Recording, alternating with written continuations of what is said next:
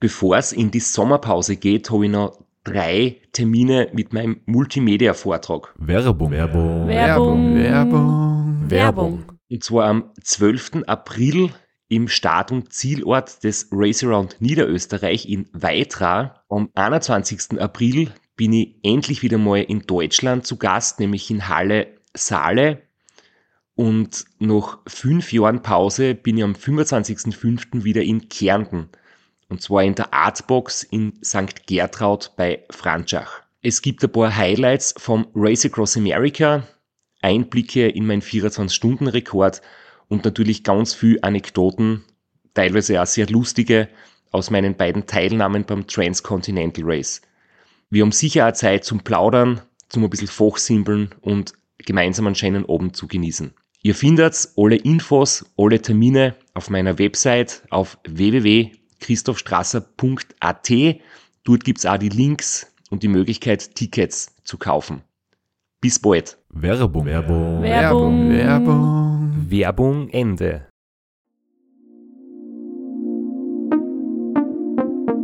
Podcastwerkstatt. Herzlich willkommen bei Sitzfleisch Dem Ultracycling Podcast für Nachwuchstalente mit Florian Kraschitzer. und Christoph Strasser.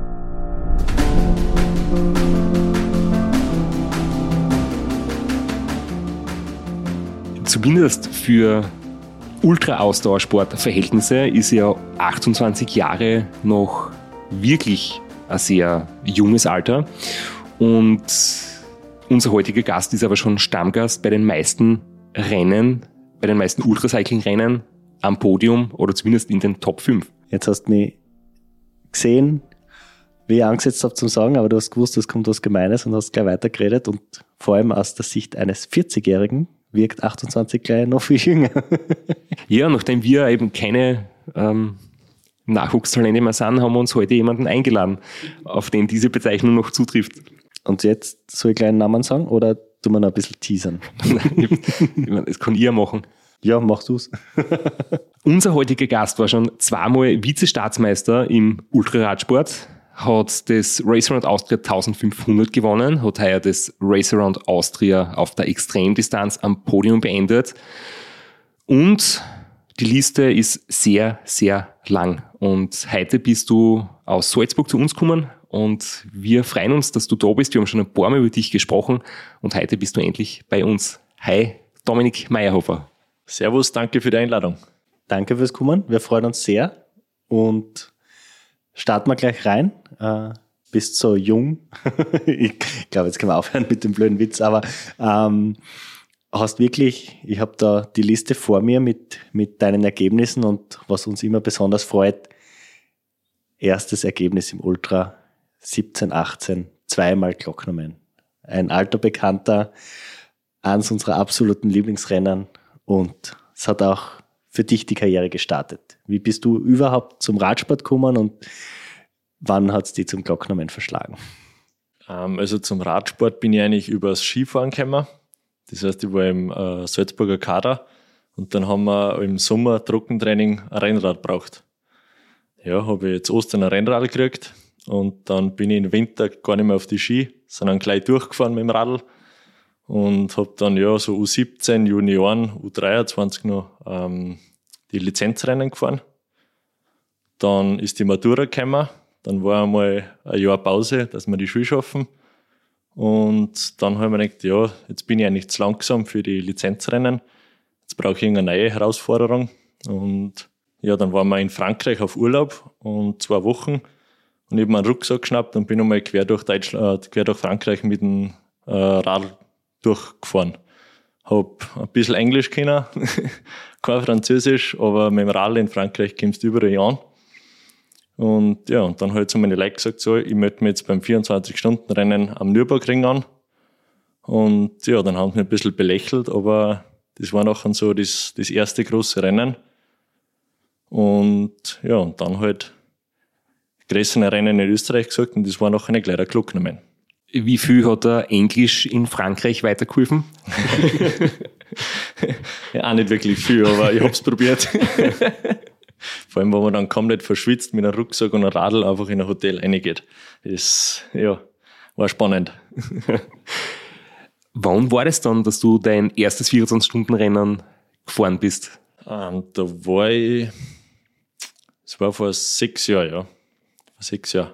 Und deswegen haben wir uns jetzt den billigen Witz am Anfang oder die Pointe quasi auf dein Alter bezogen, weil man sagt ja manchmal schon, dass, dass eben so Langstreckenradsport oder Ultra-Ausdauersport generell, auch beim Laufen oder wo auch immer, etwas ist, wo man dann im Laufe der Jahre besser wird oder wo man mit 30 plus oder so vielleicht seinen, seinen Leistungszenit erreichen kann. Und für mich war das früher immer quasi die Motivation schlechthin zu sagen, dass das nicht so ist, dass man auch, wenn man, wenn man halt dementsprechend trainiert, mit, mit Anfang 20 schon richtig gute Leistungen bringen kann. Und eigentlich bist du auch ähm, das beste Beispiel dafür. Ja, es ist schon so, dass ich, dass es wieder spannend ist, so beim Resident Austria heuer, dass ich eigentlich immer nur der, Jüngste bin, obwohl ich eigentlich jetzt schon einige Rennen gefahren bin. Aber ja, das motiviert mich voll und ja, das mit das Einzige, glaube ich, der Schlafrhythmus oder das wenige Schlafen, glaube das wird mit den Jahren wahrscheinlich ein bisschen besser. Da, da hapert es noch ein wenig bei mir. Also ich war mal, ich glaube, das war das RAM 2017 oder so. Da bin ich mit 35 Jahren der jüngste Teilnehmer gewesen. Also das Schicksal könnte die nur öfter ereilen. Nur irgendwann schreibt man es nicht mehr groß hin, weil irgendwann ist es kein Grund mehr, das an die große Glocke zu hängen. Aber mit äh, Mitte 20 oder so ist das definitiv noch was, was Außergewöhnliches, ja. Das heißt, den Glocknermann Sprint 2017, den der Flo schon angesprochen hat, war das dein erstes quasi Top-Resultat, aber nicht der erstes Rennen, das du gefahren bist. Genau, das war eigentlich das dritte Rennen, ich bin dann nach dem äh, Nürburgring, bin im gleichen Jahr nochmal äh, in Hitzendorf gefahren. Da war ich beim ersten Rennen, ich glaube, öfter. Und das hat mir nachher schon recht taugt. Und dann äh, beim Glocknermann Sprint das erste Mal wirklich mit Betreuerauto, mit einem Pacecar, ähm, Ernährung, schon die ersten Versuche gemacht, wie man das machen könnte.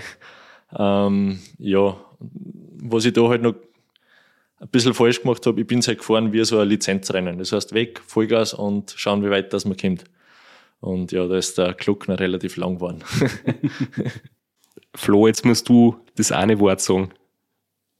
Wie bezeichnet man die Strategie Vollgas starten, so lange bis man einbricht? Der Hummelmodus und äh,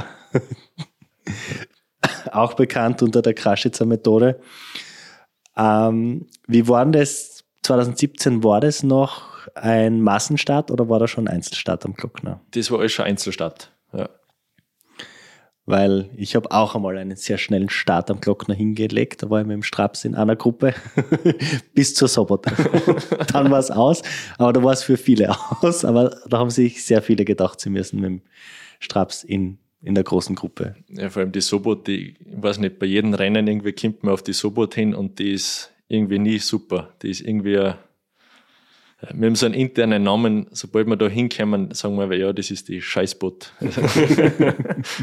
ja, also beim Glocknermann der, erste große Berg, der zweite nach, dem, äh, Kizeck, aber der erste richtige große und beim Race Around Austria auch der erste lange, weil die steirische Weinstraße ist zwar steil, aber nicht lang. Und da kommt man dann schon in einem anderen Zustand hin, aber es ist, ja, ist nie geil. Ich möchte jetzt gern mit einer Frage dazwischen platzen, ähm, um dich ein bisschen jetzt quasi spontan darauf anzureden, ob du dich überhaupt noch daran erinnern kannst, was du vor zwei Jahren gemacht hast, weil wenn wir die Episode jetzt veröffentlichen, das wird der 2. Scheiße, jetzt ich das. Der 13. 13. ja. Das wird der 13. Jänner sein. Ähm, ist wieder ein Event, wo du vor zwei Jahren mitgemacht hast und bei deiner langen Liste an Erfolgen und Resultaten ist das für mich das Beeindruckendste, weil ich es komplett gestört irgendwie finde. Ähm, kannst du dich noch erinnern, was du vor zwei Jahren gemacht hast? Ja, das vergesse ich nicht so schnell. das war ja Corona-Lockdown und dann war die 24-Stunden-Weltmeisterschaft eben äh, im Borrego Spring abgesagt. Und man, die hätte man nicht auf dem Schirm gehabt, aber dann war die auf einmal ja virtuell. Und ich bin ein Jahr vorher mit einem Späßel, mit dem Andi Wagner, schon mal so per Gaudi halt, virtuell, also mal 24 Stunden gefahren.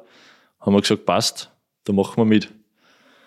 Ja, ist gut ausgegangen, aber es war also rein mental eines von den schwierigsten Sachen.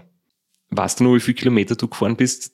Ich meine, die sind halt noch irgendeinem nach irgendeiner Formel berechnet. Ich weiß gar nicht, ob das ordentlich berechnet worden ist, wo die Wattwerte und der Körpergewicht und so das irgendwie realistisch umgerechnet worden ist. Oder ob das ein, eine unrealistische Formel war, zumindest das steht halt eine Zahl da. Ich weiß jetzt gar nicht mehr, ich glaube irgendwas mit 700 Kilometer, glaube ich. 788, ja. ja. Also sein dazu so, wir waren, also gemacht worden ist das auf der äh, Plattform ähm, Fullgas, ähm, sowas ähnliches wie Zwift nur halt, dass du ein reales Bild abfährst. Und das war halt die originale Strecke vom Borrego Spring, also die, die große. Und am Tag vorher haben wir mit Videobeweis uns auf eine Waage stellen müssen, damit die nachher quasi wissen, wie schwer das wir wirklich sind. Und auch mit einem Vergleichsgewicht. Und ja, wie genau das nachher ist, das, das kann man eh nicht sagen.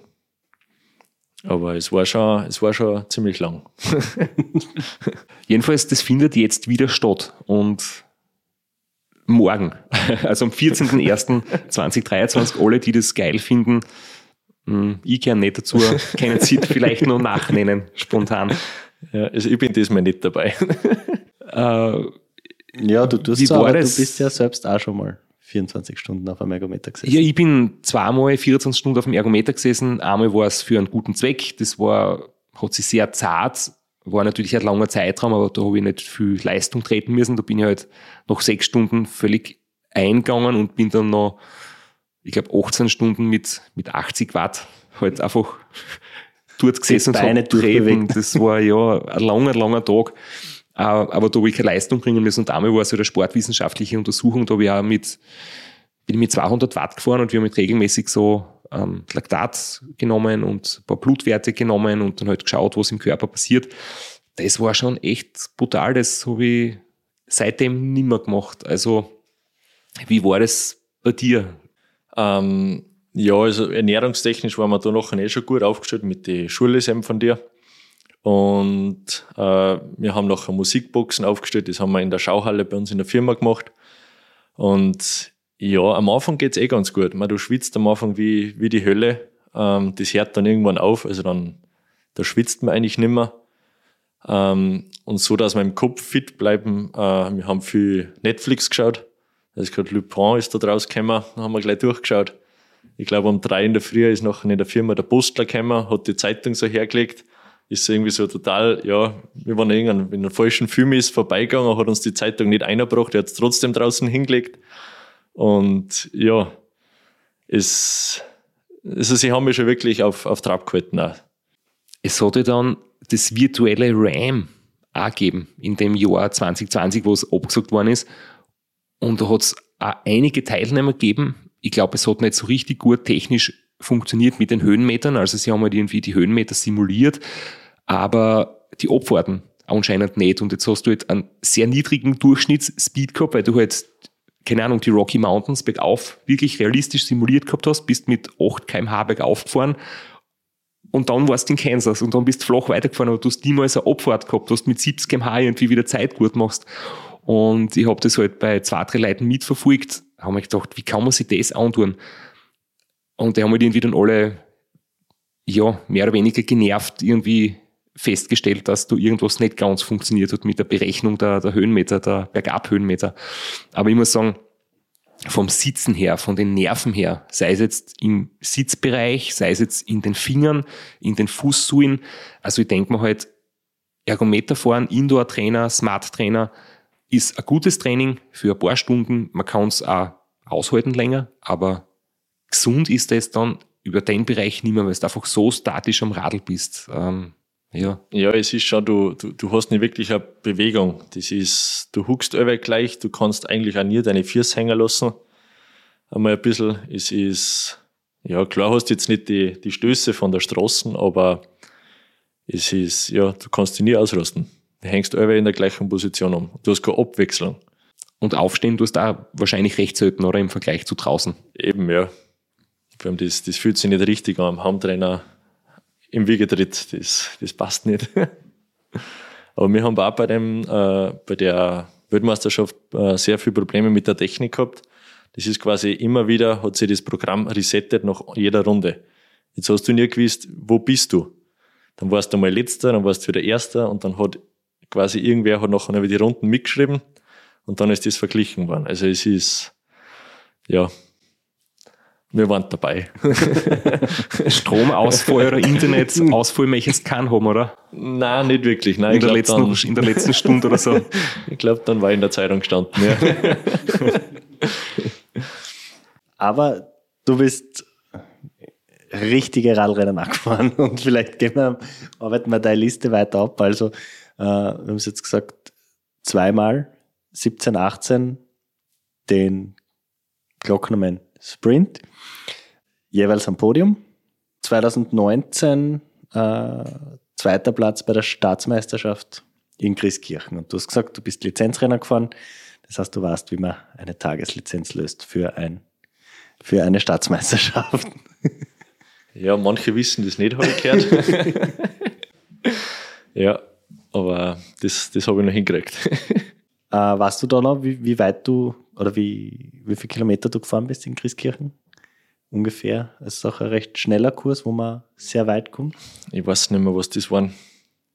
Ich weiß nicht mehr auswendig, ne? Aber wir haben über, die, über den Modus, zum Beispiel wie Christkirchen ist oder Hitzendorf oder Keindorf, noch nicht viel besprochen, ähm, weil das ist ja dann doch wieder eigentlich ein ganz anderer Ort von Langstreckenrennen. Du fährst in der Gruppe, es ist sehr schnell, du hast Tempowechsel drinnen. Wie ist das für dich zum Beispiel im Vergleich, wenn du jetzt äh, ein Rennen hast wie Raceround Niederösterreich oder Raceround Austria und so ein Rundkursrennen in der, in der Gruppe, im, im großen Pulk, was macht da mehr Spaß oder was findest du cooler? Es hat beides seinen Reiz. Es ist komplett was anderes. Das ist wie Abfahrt und Slalom beim Skifahren, finde ich. Ähm, mir taugt das voll die 24 Stunden rein, weil du hast so einen Kampf Mann gegen Mann, Frau gegen Frau. Und es ist einfach total spannend, weil du musst die Anstiege voll mit auf, äh, du ist wurscht, wie viel Watt du trittst. Du musst dranbleiben an der Gruppe und dann im Flachen halt wieder in Windschatten rein. Oder du musst auch schauen, okay, das ist jetzt ein Mannschaftsfahrer, dann kannst du da ein bisschen in, in, in den Windschatten reinhängen, musst jetzt keine Führung vielleicht machen. Es ist total taktisch eigentlich, du bist viel mehr am Überlegen, aber fahr ich mit bei der Attacke, los in Ziehen, das, also mir taugt das voll. Und wie geht's dir als ehemaligen Lizenzfahrer mit, sag jetzt einmal, Hobbyfahrern in größeren Gruppen, vor allem nach, vor allem wenn es schnell ist und wenn man schon ein bisschen müde ist? Ja, es ist zum Empfehlen immer vorne fahren. Es ist da, also wenn es schnell wird, vorne fahren. Die, was da vorne dabei sind, die wissen eh, wie man fährt, auch in der Gruppe, großteils. Und ja, die meisten kennt man dann eh schon, da weiß man, wie weit dass man aufs Hinterrad zu kann. Also ganz spannend war, nämlich 2017, da bin ich noch eben die Lizenzrennen gefahren und dann bin ich mal eingeladen worden ins Pferdetusika Stadion, äh, ins Hallenfahren, also Hallenbahnrad. Und ähm, dann bin ich bei 500 Meter Einzelzeit gefahren, das waren genau zwei Runden, äh, Vize-Staatsmeister geworden und jetzt eben da ein paar Jahre später dann über 24 Stunden wieder Vize-Staatsmeister. Also das, die Entwicklung war, glaube ich, ganz gut. Die Unterschied, also äh, doch sehr unterschiedliche Disziplinen, würde ich sagen. Geht um ganz andere Dinge. Siehst, wenn wir vorher geredet haben über 24 Stunden virtuell ähm, Indoor-Trainer. Ähm, jetzt bist du beim Bahnfahren so gut gewesen. Jetzt ist es schwierig, das auszuüben, nachdem wir in Österreich Bahn haben. Ich wollte nur den versteckten Hinweis geben, man kann auch 24 Stunden auf der Bahn fahren. Ja, das ist haben wir schon mal durchgelesen. ist auch nicht ganz so lustig. Ähm, kann sich auch ziemlich zahlen, aber ja, ich habe nicht gewusst, dass du auf der Bahn quasi auch gefahren bist ja. in der Jugend, aber wäre interessant, wenn jemand wie du einmal sie 14 Stunden auf der Bahn ähm, zutraut, weil ähm, der Rekord ist jetzt fünf Jahre alt und ich bin das damals gefahren, körperlich ist mir nicht so gut gegangen, der ist sicher machbar, der ist sicher zu verbessern, im Kopf ist es halt das, was ich bisher erlebt habe, das Schwierigste. Also das waren die 24 Stunden, wo ich am wenigsten Spaß gehabt habe meines Lebens bisher. Ich glaube, ich mir es auch schwer vor, vor allem in der Halle, weil da ist ja immer Tag eigentlich. Du hast ja nie wirklich den Rhythmus, okay, jetzt wird's finster und dann kommt wieder die Sonne, dann geht's dir aber besser bei den 24 Stunden Rennen. Also da Runde nach Runde, Kurven um Kurven, ich glaube, das ist schon... Ihr Rundstreckenrennen, so wie zum Beispiel Christkirchen, da hat wie viel hat eine Runde? Über 20 oder sicher 20? Ja, ja. Auf der Bahn hast du jetzt 20 Sekunden, nicht 20 Kilometer pro Runde. Ja. Aber, Aber es ist schon was Cooles eigentlich. Also das, ja, mal schauen, irgendwas Verrücktes finde ich schon wieder. Falls Ziele suchst für die Zukunft, ähm, wenn du 24 Stunden auf dem Indoor-Trainer aushaltest und wenn du Bauen fahren kannst, ähm, vielleicht kommst du mal auf blöde Ideen. Ja. Ich weiß nicht, wie es dir da gegangen ist, wenn du das erste Mal in die Stadion rein bist. Ich glaube, du hast ja in ein Wien einmal trainiert. Also ich weiß das noch ganz genau, wenn wir da vom Tunnel und aufgekommen sind, von den Umkleidekabinen und dann stehst du vor dieser Holzwand und denkst da, ich fahre wieder. Also das ist, also das war irre. Unfassbar. Ich hab's, Flo, wir waren einmal sogar gemeinsam draußen trainieren. Hast du das vorher schon gekannt oder was für dir das erste Mal? Bevor, also, bevor wir gemeinsam draußen waren, war ich schon einmal allein. Und das ist wirklich genau der Moment. Also du stehst wirklich vor einer Wand und du hast so die Hosen voll und die ersten Runden mit am ähm, 40er vor lauter Angst, dass du fliegst und irgendwann traut man sich dann schon ein bisschen langsamer in der Kurve sein. Man kommt da nicht recht schnell rein, aber die ersten Male darauf, das war schon brutal, ja. Man glaubt nicht, dass die Physik wirklich ja, funktioniert, dass man dort nicht abrutscht in der steilen Kurve mehr. Ich habe mir da etwas herauskopiert, weil der Flo und ich sind immer Fans von spannenden Rennen, von äh, actionreichen Rennen, wenn es einmal richtig knapp hergeht. Und eins von den Sachen, die mir dick angestrichen habe von den Dingen, die du gefahren bist hier, bisher, war es Racer und Austritt 1500 im Jahr 2019.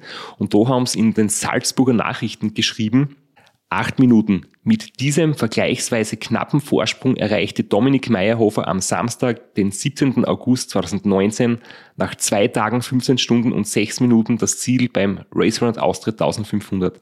Lange hatte es nach einem Sieg des Niederösterreichers Philipp Keider ausgesehen, aber kurz vor Bischofshofen musste er aufgrund von Erschöpfung aufgeben. Dahinter kämpften Florian Atzlesberger und Dominik Meyerhofer um den wieder offenen Sieg über den sich schließlich der Kuchler freuen durfte. Bitte nimm uns ein bisschen mit. Ja, also ich kriege jetzt schon wieder ganz laut, wenn ich daran denke, das war so der erste große Erfolg ähm, in dem Ultracycling eigentlich. Ähm, ich bin so ein Jahr vorher, bin ich schon am Start gestanden beim 1500er. Da habe ich noch, also wir haben es nicht einmal auf die, auf die Donaubrücke geschafft, haben wir es dann auf, also aufgegeben, das Rennen, wegen Magenprobleme. Ähm, da haben wir nachher, vor allem meine Mutter, relativ viel nachgelesen, vor allem bei dir nachher auch gelesen, was man, oder was du so ernährungstechnisch machst. Ähm, und das war nachher das erste Jahr, wo wir komplett flüssig äh, die Ernährung umgestellt gehabt haben, auch vor dem Rennen schon äh, umgestellt haben. Und ja, der große Vorteil da war, ich wollte das Rennen nur fahren, damit ich 1500 Kilometer mit dem Rad gefahren bin. Weil das war einfach unbeschreiblich für mich. Und ja, das heißt, überhaupt keinen Druck gehabt und ich habe mir es eigentlich, ich glaube, bis Bischofshofen habe ich mir nie sagen lassen, wie viel ich bin. Und dann haben wir halt gefahren, ist es ganz gut gegangen. Und dann war ich noch an Därntner Sattel hinten drauf, ewig lang und steil gewesen, echt nicht gut gegangen. Und auf einmal sehen wir da beim Runterfahren, es ist ja recht eine langsame Abfahrt nach Werfen runter, ähm, in, in Kaider Philipp sein Auto stehen und er liegt am, am Straßenrand. Und dann, dann funke ich zurück, ja, was ist da jetzt eigentlich los? Ja, der, der Philipp, der, Sie wissen es auch nicht, der war ja ewig weit vorne und ja, wissen es auch nicht. Und dann sage ich, wie schaut's jetzt aus? Ja, wir haben Zweiter. Der Florian, der war da, ich glaube, gerade in, in Golling und äh, ich soll einfach jetzt Gas geben. Ja, passt. Das ist Werfen, da fahren wir Kuchel durch, das ist mein Heimatort, also da kenne ich jeden, jedes Schlagloch, da weiß ich genau, wie es geht. Da war es in der Früh, haben wir einen Rückenwind. Und ja, und dann sagt der Andi, eben der Wagner Andi, mein Spessel, äh, funkt der Vierer, du Dame, er hat sich das jetzt durchgerechnet.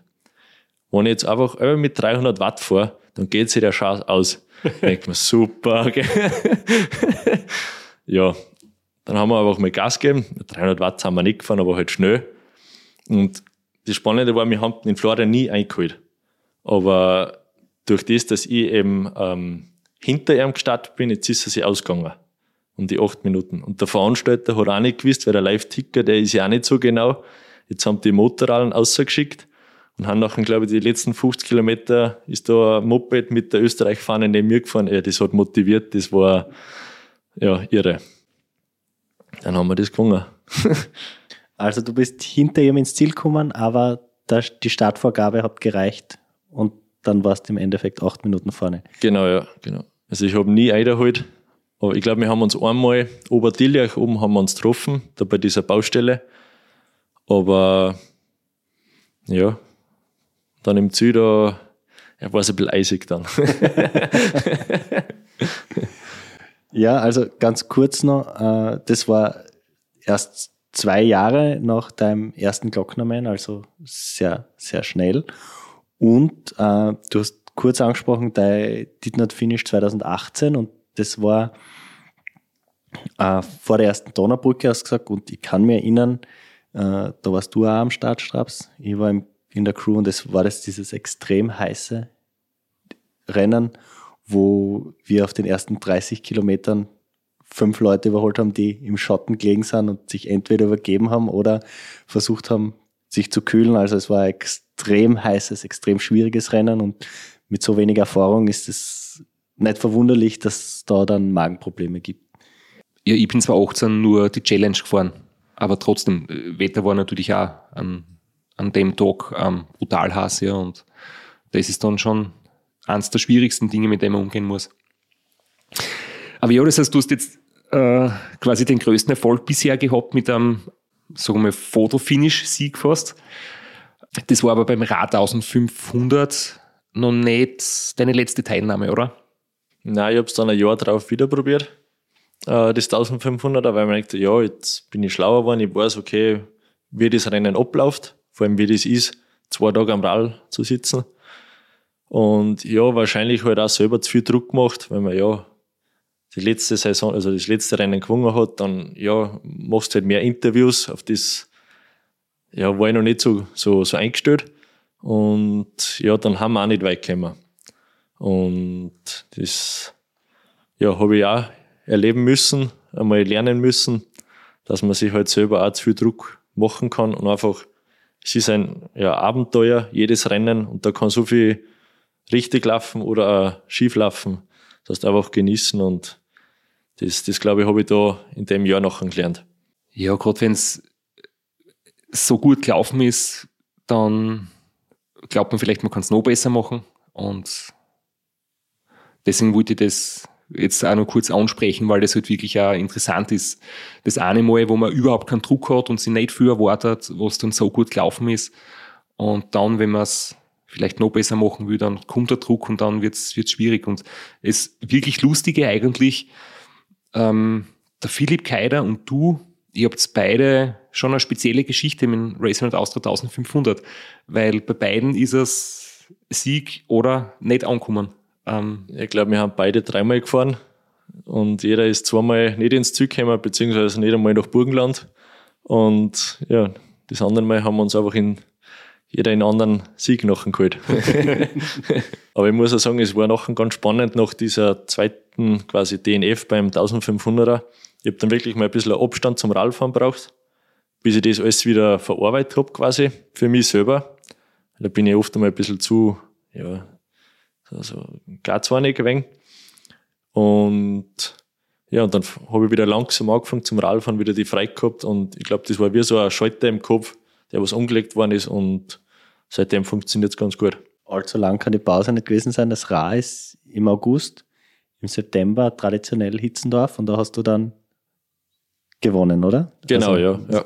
Da bin ich einfach, ja, hopp oder drop hingefahren und habe mich da bei den Teamfahrer reingehängt. Und ich glaube, es ist ja um eine Runden, war ich nicht beim Streckenrekord dabei. Also das war ein wenig, aber das, das Hitzendorf, das ist eigentlich eine lässige, eine lässige Runde. Wenn man gern enge Kurven fährt und kurze, knackige Anstiege. Genau, ja. ja.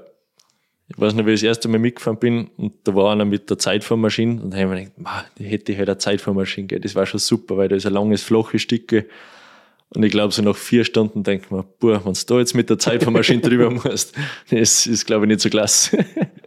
Werbung. Werbung. Werbung. Werbung. Werbung. Flo, bist du auch schon so aufgeregt, wenn du an den April denkst? Jedenfalls. Äh, wenn du das gleiche meinst wie ich, dann bin ich schon sehr voller freudiger Erwartung. Voriges Jahr haben wir erstmals einen Live-Podcast gehabt und weil das einfach so ein super schöner Abend war, werden wir das wiederholen. Und zwar dieses Mal im Zuge des Neusiedlersee Radmarathons in Mörbisch. Ja, und zwar werden wir uns am Freitag, dem 19.04. im Strandhaus Mörbisch die Ehre geben und mit einem unglaublichen Überraschungsgast äh, einen Live-Podcast aufnehmen. Also allein schon wegen dem Gast bin ich so nervös. Ich hoffe, dass du nicht dich ins Publikum setzt äh, und zuhören wirst, aber ich muss sagen, der, der Gast ist wirklich grandios und ich würde sagen, wir hören einfach einmal, was er zu dem Ganzen sagt. Hallo, Johnny Holland hier. Heute stehe ich natürlich wieder am Start beim Neusiedlersee Radmarathon. Immer ein Highlight des Jahres. Nebenbei bin ich all live beim Podcast beim Neusiedler Radmarathon. Es wird mich natürlich riesig freuen, wenn ihr live dabei seid und dass wir vielleicht kurz über ein paar Höhepunkte aus meiner Karriere reden können. Sehen wir uns dann. Wer die legendäre Stimme noch nicht erkannt hat, das war Johnny Hogerland, legendärer Fahrradprofi und Pensionsbetreiber in Kärnten. Ja, und noch unter anderem dreimaliger Teilnahme oder Finish bei der Tour de France, jetzt auch im, in der Radmarathon-Szene sehr erfolgreich und sehr umtriebig. Und ja, wir freuen uns sehr, dass wir mit ihm äh, den Abend gestalten können. Und natürlich haben wir auch was zu gewinnen. Und zwar gibt es für zwei Personen jeweils ein Ticket und einen Startplatz für entweder Zeitfahren oder Radmarathon. Zeitfahren ist am Samstag, Radmarathon am Sonntag. Das heißt, es sind zwei Tickets, zwei Startplätze und gewinnen tun die, die folgende Frage richtig beantworten. Wie viele Tage ist Johnny Hogerland bei der Tour de France 2011 im rot-weiß gepunkteten Bergtrikot unterwegs gewesen? Schickt uns eine E-Mail an sitzfleisch.christophstrasser.at.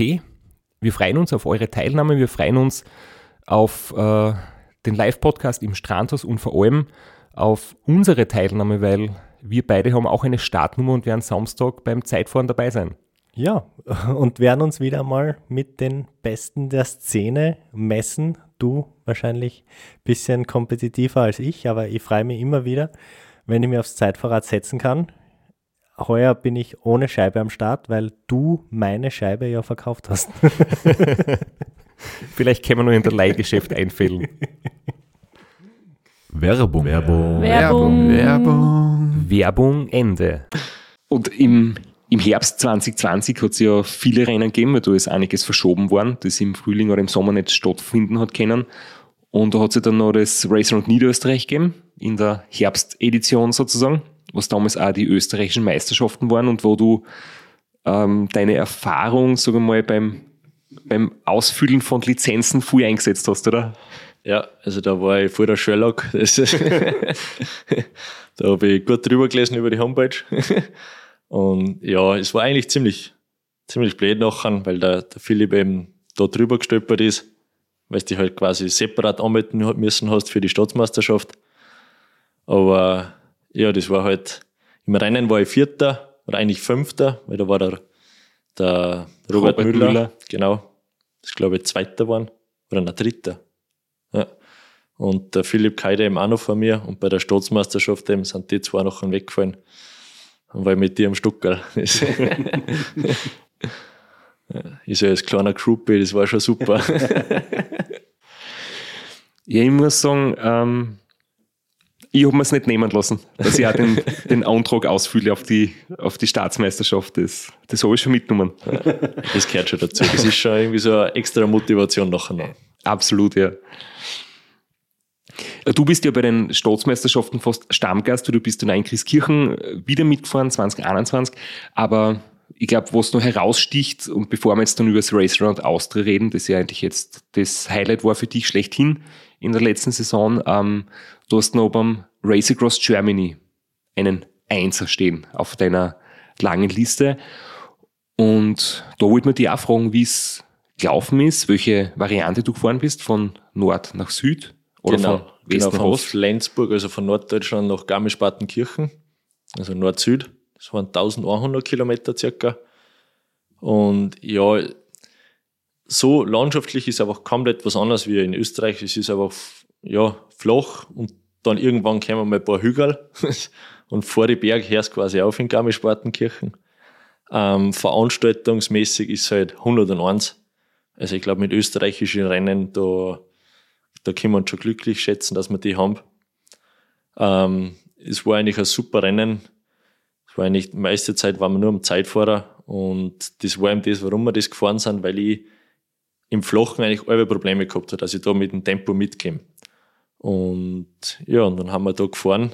Ich weiß noch, da ist der Marco Balo ist auch mitgefahren, der ist Zweiter geworden. Und da haben wir schon gewusst, okay, ja, der ist gut. Äh, schauen wir, wie wir da mitkommen. Und äh, da zum Schluss raus nachher äh, haben sie mir gesagt, ja, ich bin Zweiter. Und unsere Viertelstunde hinter Marco Balo. Ja, dann habe ich, jetzt muss ich Gas geben. Und im Ziel nachher, glaube ich, waren wir aber drei Stunden vor ihm. Also meine Betreuer haben wir da ein bisschen, ja, in die, ja, also nicht ganz die Wahrheit gesagt, aber sie haben mich halt mit der Motivation halt am, am Hochlassen. Ja. Schon ein cooles Rennen, immer die Frage, welche Version. Da gibt es ja dann noch die Version quer und unsupported und supported und äh, immer, immer nicht ganz einfach, deswegen fragen wir immer nach, wenn wir so ein Ergebnis sehen.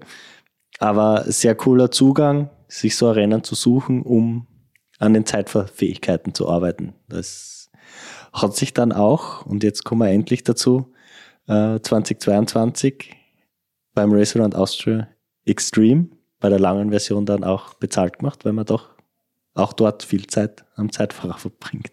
Ja, also es war da auch wieder so, dass ich von der Einstellung her einfach zugegangen bin. Ich war noch nie vier Tage am Radl, also es ist überhaupt egal, ob ich jetzt am Stockerl stehe oder, also letzter wollte jetzt nicht unbedingt werden, aber es ist einfach ein Abenteuer gewesen für uns alle. Ähm, schon mit dem Ziel oder dass wir gewusst haben, wann alles gut geht, sind wir schnell. Das, das wissen wir, dass der Grundspeed passt. Und ja, dann ist halt das Gute beim Rad, dass am Anfang eher da das hügelige, flache ist. Das heißt, da wo du körperlich noch halbwegs fit bist, dann, dann habe ich mich da über das Zeitfahren halt äh, ja, umgekantelt zu den Berg. Ähm, das Zeitfahren ist eigentlich recht gut gegangen nachher, ähm, die ersten paar Stunden oder der erste Tag. Und ja, das Einzige, was uns bei dem Rennen halt ein wenig gehabt hat, oder wo wir viel gelernt haben, waren die Schlafpausen. Da, also ich glaube, da haben wir viel Zeit hergeschenkt. Wie war das dann? Habt ihr Schlafpausen gemacht zu lange oder zu spät, was du dann zu viel Zeit am Radl schon irgendwie gelitten hast mit der Müdigkeit? Ähm, also wir haben die erste Schlafpause ähm, da beim Neusiedlersee gemacht. Also so, ich glaube nach 22, 23 Stunden. Das hat eigentlich gut passt, weil das war so um drei, vier Uhr in der Früh. Also da haben wir gemacht, so ein Powernap, äh, 30 Minuten. Und da, wo die Sonne wieder gekommen ist, dann wieder weggefahren. Also das hat gut passt. Es war nur nachher da eben bei der Sobot, dass man da nachher wieder richtig dreckig gegangen ist, von der, dass ich aber fast einschlafe am, am, am Radl. Dann haben wir den Fehler gemacht, kurz fünf Minuten mal da nicht gesessen, dann bin ich gleich eingeschlafen. Und da nachher wieder quasi ein, ein Tempo zusammengekriegen. Das war schwierig. Und dann haben wir gesagt, so, wir wollen, das, also das Ziel ist, das Rennen finishen. Und dann haben wir einmal am Tag quasi, das haben wir noch an, äh, am Fackersee da, Höhe Fackersee, haben wir angefangen, äh, so zweieinhalb Stunden schlafen, mit Duschen, Umziehen, ein bisschen Physio, also ungefähr so drei, dreieinhalb Stunden Pause. Und dann wieder quasi einen Tag fahren und dann wieder so um die drei, dreieinhalb Stunden Pause machen. Das hat eigentlich gut funktioniert, das heißt, ich war eigentlich nicht mehr, nicht mehr müde. Aber ja, im Nachhinein, wenn man so gehört hat, was der, der Philipp Keider geschlafen hat, ist das halt dann schon wahrscheinlich zu viel gewesen. Aber wir haben es halt noch nicht gewusst, wie, wie vertragt sich der Körper das über die ganzen vier Tage. Dein Start war ja in der Früh, oder? Genau. Und du warst im Startblock B oder 2, genau, und die, die anderen, ähm, quasi die großen Favoriten, sind dann nach dir gestartet am Abend. Hast du dir den Startblock ausgesucht oder hat die der Nussi so schlecht eingeschätzt? Weil normalerweise war er das schon. Hat er dich gefragt und du hast gesagt, na lieber in den B? Ich habe schon gefragt, also ich habe mir eine E-Mail hingeschrieben, ob das vielleicht gegangen dass ich in der Früh starte. Man denkt, ich bin den ganzen Tag munter, da kannst du eh nicht schlafen. Und dann startest du am Abend und klein die Nacht rein. Ich schreibe mal, sagt er, ja, du kannst das aussuchen. Und sage, ja, dann bitte in der Früh. Das, das hat schon vieles einfacher gemacht, glaube ich. Ich habe dann immer so erlebt, also wenn man halt zu den, zu den Top-Favoriten kehrt, dann wirst du von der Rennleitung eingeteilt und kannst das nicht aussuchen, aber wenn du quasi dich ähm, normal anmeldest, dann hast du bis zu einem gewissen Grad die Wahlmöglichkeit. Und mir schon gedacht, du bist eingeteilt worden, nicht zu den Favoriten, weil das wäre immer im Vorfeld schon erwartet. Das haben wir mit Philipp auch schon besprochen, wie er bei uns war, unlängst, dass ähm, du für mich jetzt als in dem Fall Zuschauer schon so auf der Liste warst, der, der Top-Fahrer und mir gedacht, du wirst du sicher vorne mitmischen. Und es war dann auch so. Ähm, aber wie gesagt, du hast dir das jetzt nicht groß vorgenommen oder als Ziel gesetzt konkret. Glaubst du, wäre es vielleicht, wäre noch mehr drinnen gewesen, wenn du direkt das Duell gehabt hättest, weil du warst ja zwischendurch auf Platz zwei und da war der Philipp hinter dir, dann war der Philipp doch wieder vor dir, aber in Wirklichkeit war es halt viele Stunden auseinander, weil du halt einen halben Tag früher gestartet bist. Also rein taktisch gesehen jetzt kein Vorteil für mich gewesen, weil sie halt alle also Durchgangszeiten von mir wissen und die wissen genau, ich bin eine halbe Stunde vorn oder zwei Stunden hinten, keine Ahnung. Äh, wir haben halt einfach unser Rennen gefahren, dass wir es zusehen. Das war, also ich habe mich jetzt weit nicht als, als, als Mitfavorit oder irgendwie da gesehen. Das war, weil, weil ich einfach noch nie so viele Kilometer am Rad gesessen bin.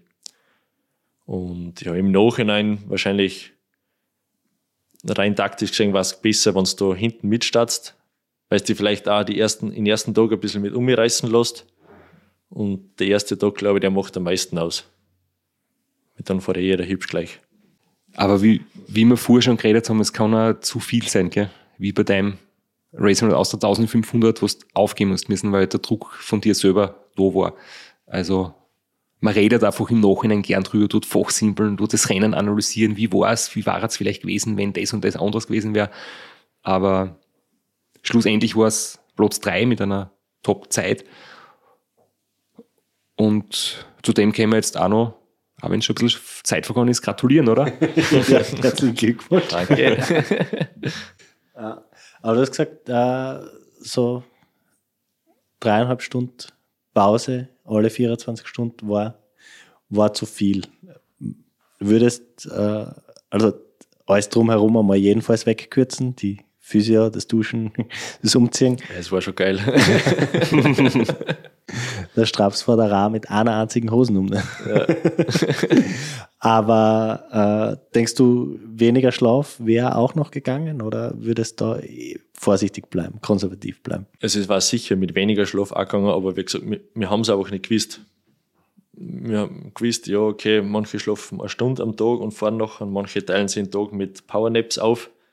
Der erste Powernap hat dann eben nicht so gut funktioniert und dann haben wir gesagt, passt, wir gehen einfach kein Risiko ein, jetzt haben wir einfach mehr, also die Schlafpause ein bisschen ausdehnen.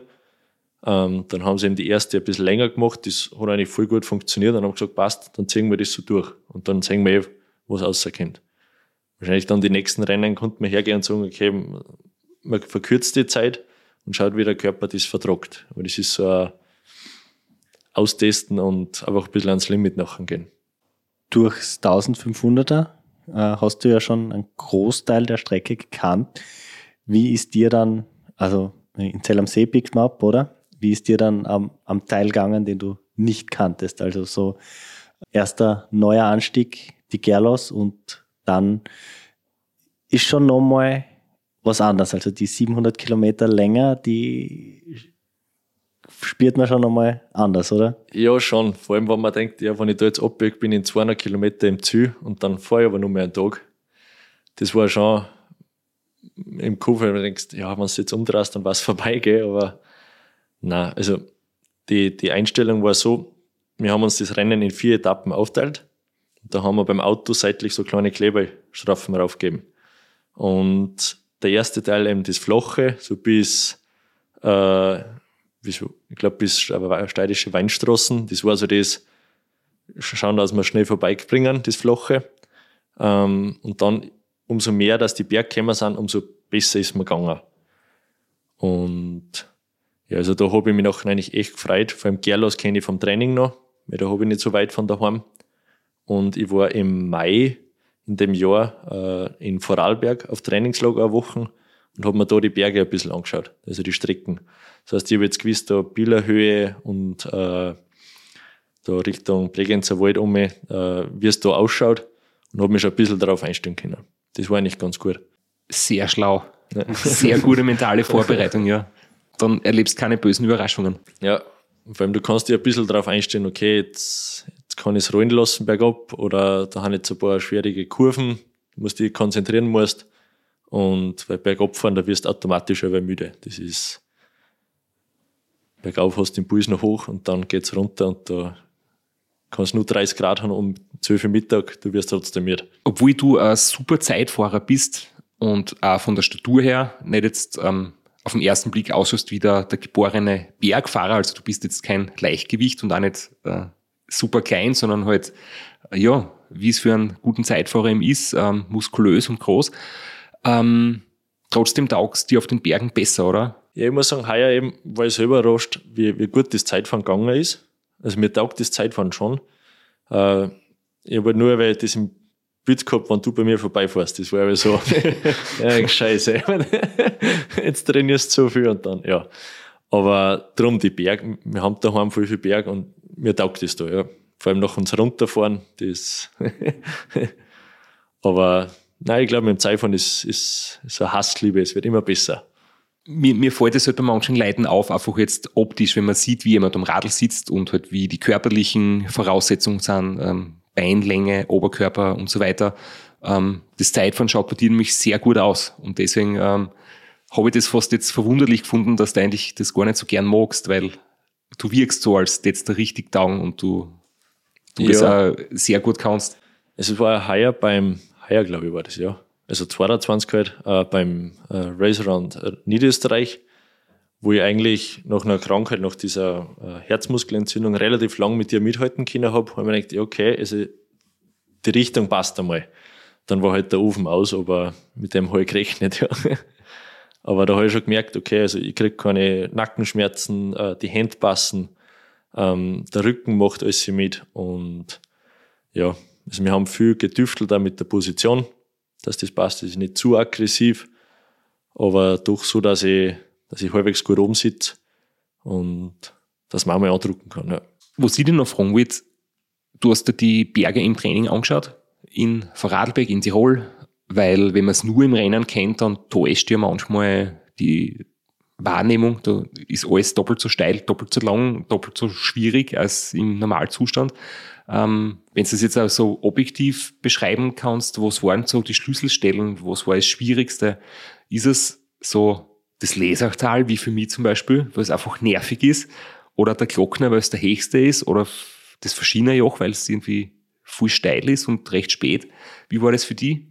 Oder das Kühlteil, weil man zuerst durch Innsbruck nicht verfahren darf und dann. das habe ich schon verdrängt, ja, das Kühlteil gibt es auch. Ja, da ist relativ viel noch da in Tirol, Vorarlberg. Ähm, also der Glockner, der hat mir heuer voll. Wir haben da am Nachmittag raufgekommen. So Mittag, Nachmittag sowas. Und der ist echt total super raufgefahren. Dann der Gerlos ist eigentlich eh nicht so lang und nicht wirklich steil. Also der ist, ist ein super Rollerberg. Also was, was beim ganzen Resonant Austria für mich nicht das Lobste war, war der Fernboss, weil eben du kommst eigentlich aus dem Nichts, aus dem, äh, aus dem, aus dem Kanal da quasi raus und fährst nachher da auf den Fernbus rauf, da geht's, ich äh, weiß nicht, wie viele deutsche Autos da gefahren sind. Einer genervter wie der andere und da musst du mit deiner Stadtnummer da irgendwie durchhandeln. Ähm, bist eh schon wegen angeschlagen und ja, also das war, das war eigentlich so, da waren wir froh, wenn wir wieder unten Richtung Innsbruck unterwegs waren. Ja. Am besten hat mir eigentlich gefallen die Bielerhöhe. Also da waren wir um sieben in der Früh oben wir haben gerade noch die Maut zahlen müssen. das ist ja nicht ausgegangen, aber also landschaftlich war das, war das das absolute Highlight. Die Abfahrt vor allem, oder? Ja, das fährst, das ist wie ein Stilfserjoch, glaube ich, da runter Richtung Blurenz. Eine Serpentine nach der anderen. Das war schon, war schon gewaltig. Ich denke mir ehrlich gesagt immer, wenn man die Silvretta-Straßen eben auf der Vorarlberger Seite abfährt, warum ist das nicht einer der weltbekanntesten Anstiege? Wenn du im Fernsehen siehst, äh, was die, die großen legendären Anstiege sind, oder in äh, Radsportmagazinen, wo so die schönsten, beliebtesten Anstiege oft einmal ähm, abdruckt werden. Das ist sehr selten dabei und ich finde, das ist einfach wirklich echt, echt schön. Vor allem, wenn man dann vielleicht in die Gegenrichtung fährt, die, die Serpentinen nach oben von Vorarlberg kommen. Also, das habe ich noch nie gemacht in die Richtung, aber das nehme ich mir vor. Also ich weiß noch beim Rennen nachher, da sind wir da runter und ich glaube, ich bin schon jede Serpentine ganz außen gefahren, damit man da oben schauen kann, weil es ja doch recht steil ist. Und ja, das ist wie, wie so ein Riesenschlang, was da die Straßen aufmacht. Also echt gewaltig. Scheibenbremsen oder Fögenbremsen? Scheibenbremsen. ich glaube, wir können aufhören, die Frage zu stellen. Da verraten wir nur unser Alter. Ich, die Frage stellt sich nicht mehr. Ich glaube, es gibt gar keine. Weil ich habe es erst seit letztes Jahr die Scheibenbremsen. Vorher bin ich noch oldschool gewesen. Was sind Fögenbremsen?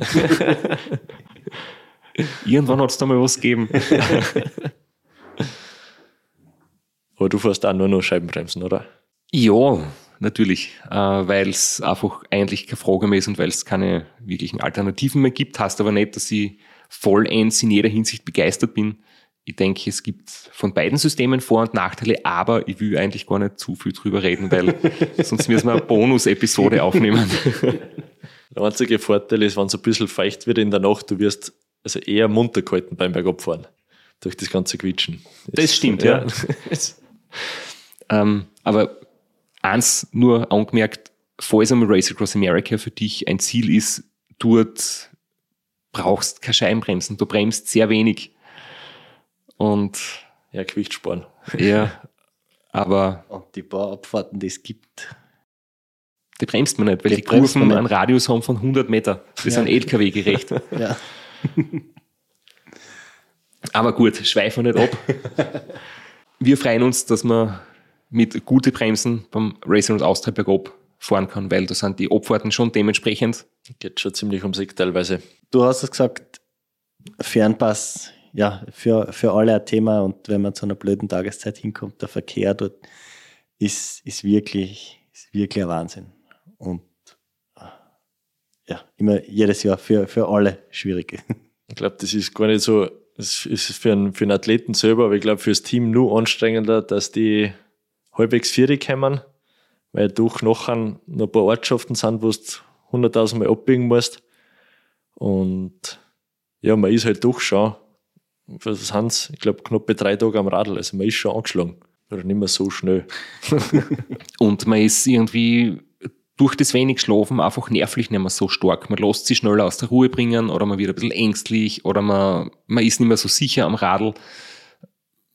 Manchmal bildet man sich das nur ein, aber es ist einfach wirklich ein Stress, ein mentaler Stress, ganz ein schlimmer, ja. Das heißt, falls jemand fürs Racer und Austria plant, ich glaube, das ist ein Punkt, auf den man sich wirklich gut vorbereiten soll. So mental mit gut absprechen, einen Plan haben. Da wird man sie wahrscheinlich aus den Augen verlieren. Da kann mal sein, dass der Radlfahrer sie vom Betreuerauto trennt, weil einer steckt im Stau und einer fährt voraus und, oder umgekehrt. Und dass man selbstständig navigieren kann, dass man Handy mit hat, dass man sie Verpflegung mitnimmt und so weiter. Genau, also wir haben uns die Routen, die Teilstrecken da, haben wir auf den Garmin aufgeladen und aufs Handy, dass ich halt, falls ich kein Auto von unserem Team da sehe, dass ich mich halt ein bisschen da durch da kämpfe. Du warst dann im Ziel, hast deine Zeit gekannt, aber noch nicht deine Position. Du hast noch, wie lange hast du gewartet, bis die letzten dann im Ziel waren und du deine Position gewusst hast? War gefühlt, glaube ich, bin ich dreimal eingeschlafen, weil lang habe ich nicht schlafen können dann. ähm, ich weiß nur, dass ich ins Zug gekommen bin ich bin zur gefahren und das erste, was war, das von der NADA wäre da gestanden. Ich bin cool, gell. Äh, dann ist der aber zu mir gekommen, dann war ich ein bisschen nervös. aber ja, das, das hat dann eh alles sehr gut hingehauen. Ähm, es ist einfach ein bisschen so, du hängst so in der Luft. Du weißt, okay, du bist gut gefahren, du bist jetzt Erster, es kommen nur noch zwei Schnelle. Das heißt, es passt. Und da war es immer so, dass, ich glaube, der, der Philipp da gerade in Innsbruck oder wo war, und da war er noch hinter mir. Und dann haben sie gesagt, ja, ein kmh äh, im Schnitt da nochmal auszuholen, das wird schwierig. Aber ja, das, da muss er nachher nochmal ziemlich andruckt haben und er hat halt genau meine Durchgangszeiten gewusst. Ich glaube, das, das ist dann schon nochmal vom Kopf her ganz, ganz was anderes. Und natürlich ist ein gewaltiger Unterschied, ob man tagsüber oder nachts dort fährt, weil Du bist das letzte Stück, da war es bei dir Tag oder Nacht?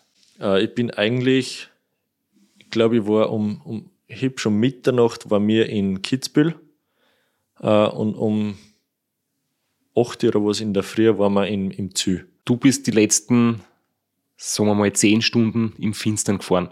Und eine Nacht durchhalten ist voll schwer. Auch wenn du irgendwie schon in Zielnähe bist. Und der Philipp ist das halt dann zwölf Stunden versetzt am Tag gefahren. Ähm, das macht schon einmal gewaltig was aus. Und ich habe gerade nachgeschaut, er hat es uns erzählt in der Folge 107. und er hat ja dann auch gesagt, die Zwischenzeiten von dir haben ihn halt auch entsprechend motiviert und es ist halt ein bisschen einfacher, wenn man was hat, woran man sich irgendwie klammern kann und wo man attackieren kann. Ich weiß noch, da durch die Nacht durch, also in Kitzbühel ist noch einmal Trainer vorbeigekommen, der Thomas, der war da auf einem Seminar und der ist dann da immer vier Stunden mit dem Radl äh, mitgefahren, ähm, Richtung St. Johann, glaube ich, ist das nachher gewesen. Und da ist mir nachher echt gut gegangen, weil ich wusste, okay, jetzt geht's heim, äh, wir kommen nach Salzburg, also es ist nicht mehr so weit. Ähm, dann haben wir eigentlich gesagt, wir machen nur in äh, Saalfelden eine Schlafpause. Da habe ich nachher gesagt, na, da fahren wir durch. Wir machen das jetzt bis ins Ziel durch.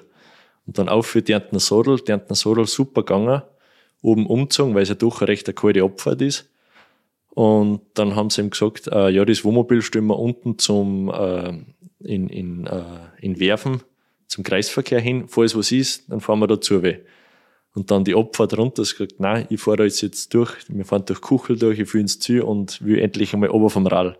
Und dann war die Abfahrt so kalt, ich habe dann irgendwie nur noch Blödsinn dahergeredet, dass ich irgendwie munter bleib. Und dann haben wir da unten nur mal, glaube für 20 Minuten so ein Powernap gemacht in Werfen. Also das, ja, aber ich bin total zufrieden da.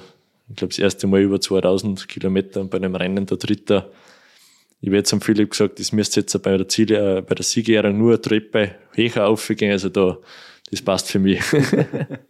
Auch wenn Resultate und gute Ergebnisse und Rennen fahren natürlich eine, eine super Sache sind, ähm, ich glaube, da sind wir uns eh alle einig, ähm, du sprichst schon immer wieder an, dass, dass eben die Herausforderung das Abenteuer wichtig ist für die. Was, was hat eigentlich so den größeren Reiz für die? Ist es, ist es der Wettkampf, das Matchen mit anderen oder ist es einfach wirklich so, Österreich zu leben oder Deutschland zu durchqueren und so ein, Abenteuer oder eine wunderschöne Route zu erleben?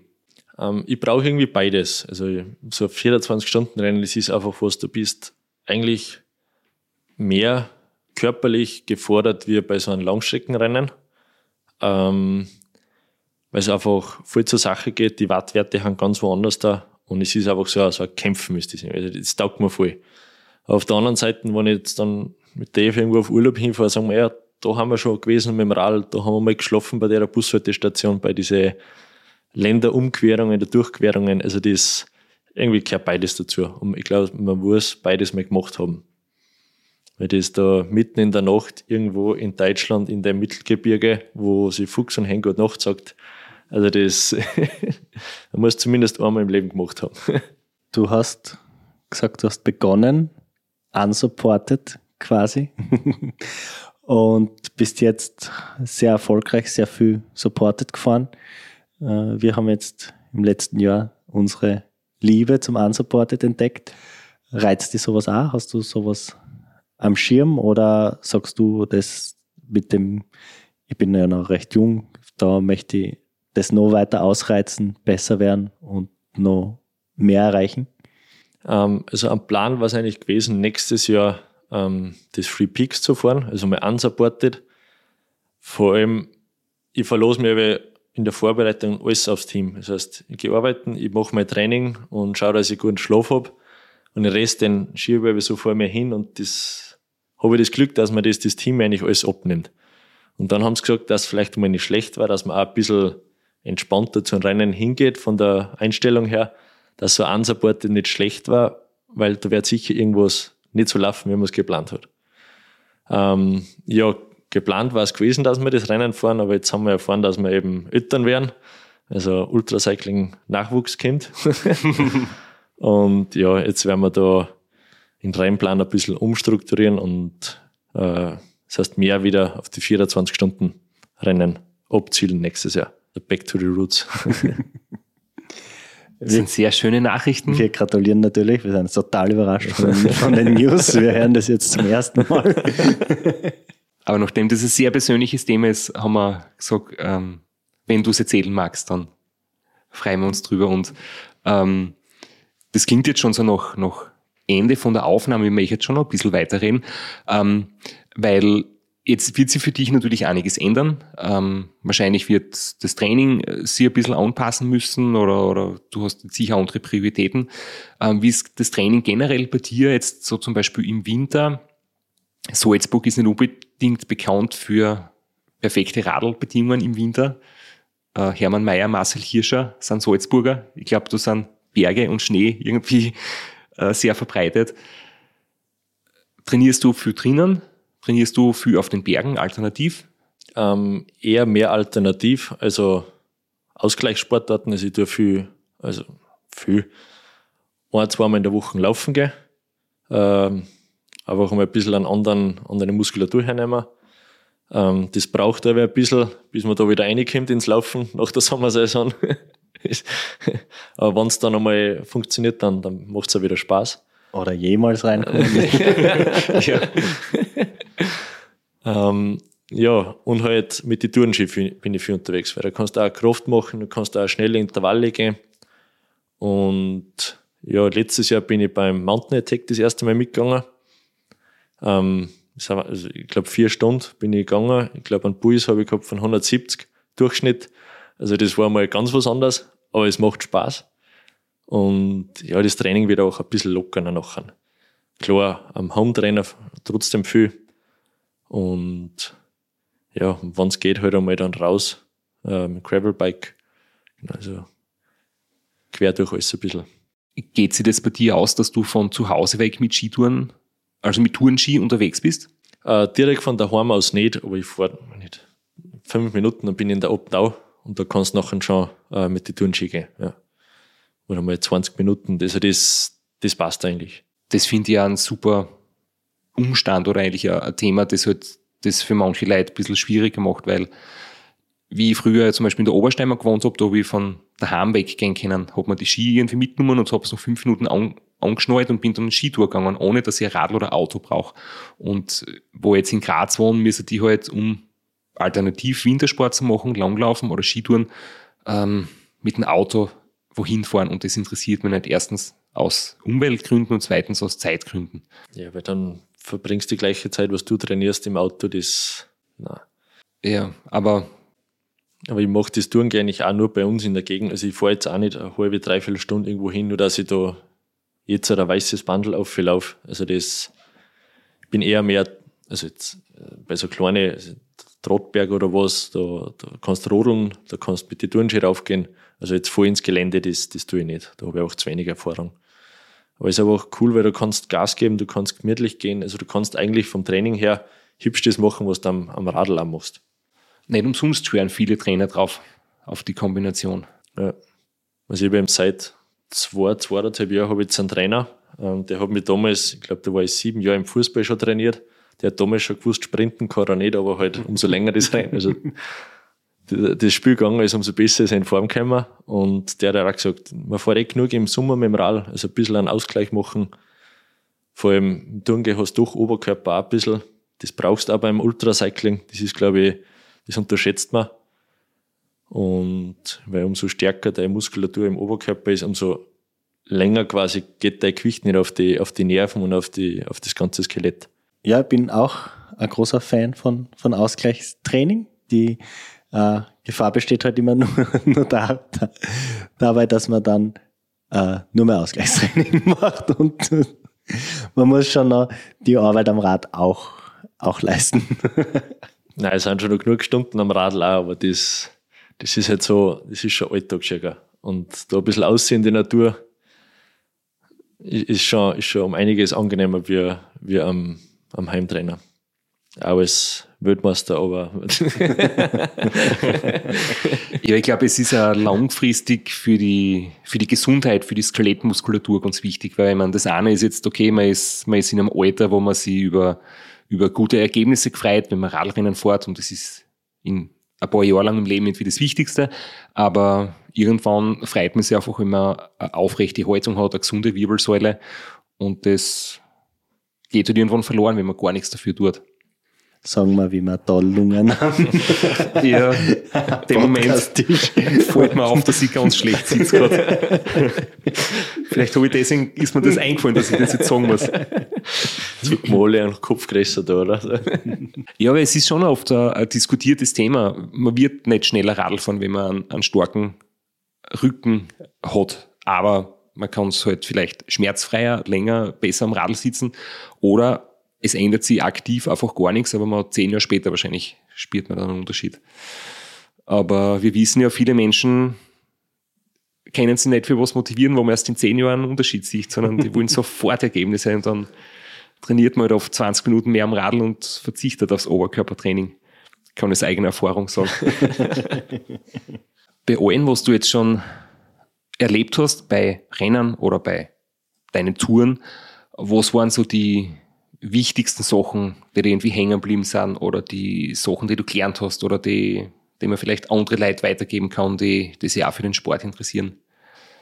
Ähm, also zuerst einmal, mal, es wird sicher irgendwas nicht so kommen, wie man es ausgemacht hat. Also es wird die erste Nacht nicht so klasse sein, die zweite wird wahrscheinlich ein bisschen besser. Ähm, aber das Wichtigste ist einfach, dass man ein Umfeld hat im Alltag, äh, Trainingskollegen, äh, Spätzeln, ähm, vor allem Familie, die was da einfach voll mithelfen. Weil alles allein stemmen, das, das wird im Alltag nicht, nicht möglich sein. Und es wird ein Tag geben, wo man heimkommt von der Arbeit und jetzt halt lieber auf die Couch sich haut äh, und sagt, nein, heute tue ich nichts trainieren, wo man halt dann Leute braucht. Ich habe die Eva zum Beispiel, die was dann sagt, nein, du hast jetzt aufs Radl, dann geht's dann nachher besser, wenn wenn du nachher nichts tust und dann legst du ins Bett, dann bist du eh wieder zufrieden, weil denkst du, scheiße, jetzt habe ich schon wieder einen Tag nichts da. Also das Team, glaube ich, oder das Umfeld, das ist ganz wichtig. Ähm, und ja, und ich glaube, es ist nicht so, dass man jetzt hergehen muss und man muss das beste Radl kaufen, das teuerste Radl und den schnellsten Anzug oder was. Es ist einfach um das, es geht ums Fahren. Das, glaube ich, ist das Wichtigste. Wenn man dann mit einem etwas älteren Radl, wenn man überholt mit einem neuen Radl, dann motiviert das nur mehr. sehr schöne, sehr schöne Botschaft, ja. Es geht ums Fahren und nicht ums gut ausschauen oder ums schöne Radl. Obwohl muss ich nur sagen, also wenn man eine Zeitfahrmaschine sich zulegt, dann braucht man unbedingt eine Scheiben. Also das hab's mit, äh, mit Philipp schon mal diskutiert, man braucht eine Scheiben. Ja, das, das ist klar. Und äh, es geht schon ums gut ausschauen. es hat ja schon Leute gegeben, angeblich, die mit 28 Jahren schon Ram-Sieger waren. Äh, du hast gesagt, nächstes Jahr einmal äh, Hauptsache 24 Stunden Rennen aufgrund der familiären Situation. Aber längerfristig steht es am Plan oder ist es ein entferntes Ziel oder hast du da ein Auge drauf geworfen, das RAM oder allgemein wie sind die Pläne? Also ich sage mal so, es schwebt im Kopf. ich glaube, jeder Skiführer, äh, Skifahrer, der was einmal Rennen fährt, der will die Streifen runterfahren. Wir haben jetzt erst einmal geredet, es ist jetzt wahrscheinlich nicht das, äh, wo die schönsten Fotos gemacht werden, wo am meisten Leute zuschauen, aber ich glaube, das irgendwann, wenn wir das Finanzielle irgendwie auf die Füße stellen, dann ist das sicher so was, wo man wo wir umfahren möchten, ja. Die Quali hättest? Die Quali läuft jetzt wieder zwei Jahre, ja. Wie oft hast du die Quali schon per E-Mail zugeschickt gekriegt? Ich krieg's nach wie vor irgendwie ein paar Mal im Jahr kommt eine E-Mail, wo steht, herzliche Gratulation, du bist zum RAM qualifiziert. Wobei, wenn man einmal RAM gefinisht hat, ist man sowieso ein Leben lang qualifiziert. Aber könnten es die eigentlich aus dem Verteiler nehmen? Aber ich finde es lustig, weil ich bei ganz vielen Radlkollegen immer wieder sehe, wenn sie es irgendwie auf Facebook posten oder auf Instagram, dass schon wieder die Quali-Urkunde gekriegt haben. Du müsstest da schon einen gescheiten ja, Ordner ja. voll haben, oder? Also ich mir, einmal habe ich es mir ausgedruckt, das war die erste, die war nach dem Glocknerman, nach dem Ultra damals. Ähm, da habe ich eine gekriegt, die habe ich ausgedruckt, die liegt irgendwo. Und sonst, ja, kommen halt die E-Mails. Ja, also ich weiß, ich darf jetzt nach dem Ra wieder zwei Jahre lang fahren. Ja, wie gesagt, wenn sie, wenn sie das alles ergibt, dass finanziell, glaube ich, ist es ja auch nicht so ohne. Und, aber ich habe mich bis jetzt eigentlich nur zu wenig damit beschäftigt. So, wie läuft es ab mit Transport rüber nach Amerika und ja, aber vielleicht können wir nachher auf einen kurzen Kaffee noch schatzen. Sicher. Mir ist jetzt nur noch spontan die eine Geschichte eingefallen, so eine lustige Anekdote von der Alexandra Meixner, die das Ram nicht kennt hat. Und ist halt Radlrennen gefahren und dann ist sie das erste Mal das Rad gefahren, weil sie das vor der Haustür vorbei bei ihr daheim die Strecken geht und dann hat sie gesehen, aha, da sind Radlfahrer und Autos unterwegs mit Blinklicht, was ist los?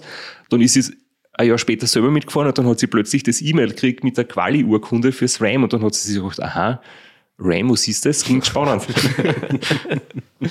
also das erste Mal mit, äh, mit RAM äh, konfrontiert bin ich worden, da hat der Gary Bauer, der ist ja das mal gefahren und der ist ja aus Hallen, also quasi die Nachbargemeinde. Und da haben wir den Vortrag für ihn angeschaut. Und ich mir, komplett irre, was die machen. Ja, und jetzt überlege ich selber. das ist, ich glaube, das gehört irgendwie dazu. Dann können wir uns gern noch zusammensetzen und ein bisschen plaudern. Klingt gut. Schalten wir derweil den Rekorder aus, oder? Ja. Oder wir Jetzt kommen die, die streng geheimen, geheimen Infos. Ich bin Notizblock schon rausgegeben. Ja, ich werde meine Ohren auch spitzen, weil ich habe auch so eine E-Mail in meinem Postfach von meinem grandiosen Ranheier. Und ja, danke vielmals fürs Kummern. Wir wünschen dir und der Eva und dem Baby alles, alles Gute für die Zukunft und viel Erfolg am Rad. Und ja, danke vielmals fürs Vorbeischauen. Und dass du eine gute Balance findest zwischen dem Sport und der Familie. Vielleicht macht es mir nur schneller. Na, danke für die Einladung und echt cool bei euch da gewesen sein.